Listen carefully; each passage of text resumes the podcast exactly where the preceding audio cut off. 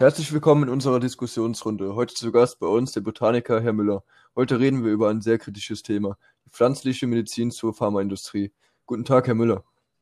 Guten Tag, Herr Hens. Wie geht es Ihnen? Mir geht es gut und Ihnen? Mir geht es auch gut. Wie kann ich Ihnen helfen? Ich habe gehört, dass Sie eine Blutvergiftung auf eine ungewöhnliche Art und Weise bei Ihnen geheilt haben. Ja, das stimmt. Dadurch, dass ich mich mit den Pflanzen und deren Wirkstoffen auskenne, konnte ich mir eine eigene Salbe erstellen. Ich habe dazu Nelkwurzeln aus dem Garten ausgegraben, diese getrocknet und mit Kokosöl zu einer Salbe angerührt. Der Vorteil daran war, dass meine Entzündung betäubt und desinfiziert wurde. Zusätzlich bin ich auch von den Mücken verschont geblieben. Okay, das klingt sehr ungewöhnlich. Ich kenne das nur mit Beta-Isodona, Antibiotikum und einem Wundverband. Ja, diese Methode funktioniert auch, doch sehe ich da ein kleines Problem. Das Antibiotikum tötet die Viren ab, die Wundbakterien, was sehr positiv ist, aber leider auch die nützlichen für die Darmflora. Und es ist wohl kein Geheimnis, dass Menschen nach und nach Resistenzen gegen Antibiotikum entwickeln. Die stimmt zwar nicht ganz, weil die Bakterien und Viren resistent werden, viele kennen diese als Krankenhauskeime. Ja, von denen habe ich schon mal gehört. Was bedeutet das denn? Das bedeutet, dass eine Entzündung entsteht, welche nicht mehr auf medikatöse Behandlung anspricht. Im Worst Case kann es dazu kommen, dass infizierte Stellen operativ beseitigt werden müssen. Welchen Vorteil sehen Sie an der Anwendung mit Pflanzen? Es ist sehr wichtig, regionale Pflanzen zu nutzen, da diese der gleichen Belastung wie wir Menschen ausgesetzt sind, zum Beispiel UV-Strahlung, Klima, Pollen etc. Ich sage nicht, dass es immer funktioniert und dass ich die Salbe, dieselbe Wirkung mit Pflanzen aus einem anderen Bundesland benutzen würde. Klingt sehr interessant. Woran kann es denn liegen, dass es nicht publik ist? Ein großer Teil wird der Kostenfaktor sein. Bei Kenntnisse kostet mich die Salbe vielleicht 4 Euro, da Kokosöl frei verkäuflich ist. Die Pharmaindustrie ist ein wirtschaftliches Unternehmen und ist verpflichtet, Gewinne zu erzielen. Des Weiteren führen sie Studien durch, welche Millionen kosten. Diese Kosten müssen sie halt auch decken.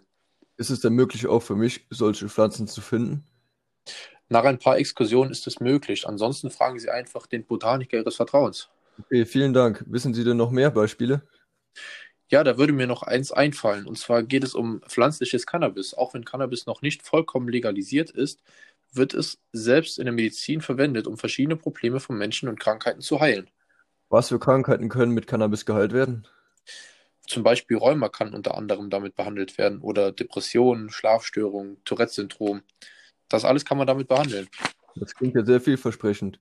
Mal abgesehen von dem Legalitätsfaktor. Welche Formen gibt es noch?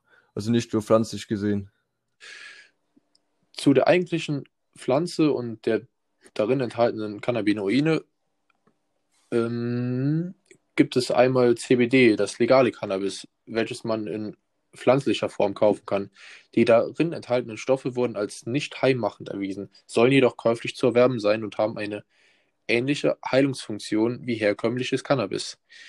Die Wirkungsweise von diesen Cannabinoiden wurde schon im 19. Jahrhundert entdeckt und Cannabis kam zur Anwendung, wenn es beispielsweise um die Behandlung von Asthma, Depressionen und Appetitlosigkeit ging. Die illegale Seite der Pflanze, welche unter dem Betäubungsmittelgesetz fällt, wird als THC bezeichnet. Vielen Dank für die Zusammenfassung. Es klingt auch sehr vielversprechend. Wo ist das Cannabis denn legal erhältlich? Es gibt CBD in verschiedenen Online-Shops zu erwerben. Dabei sollte man jedoch vorsichtig vorgehen und sich erkundigen, ob die Shops vertrauenswürdig sind. Ähm, bei den Problemen wie die oben genannten ähm, kann man die auch von einem Arzt verschrieben bekommen. Vielen Dank für die Erklärung zum Thema Cannabis. Sie, warum die Pharmaindustrie eingreift und wie sie eingreift?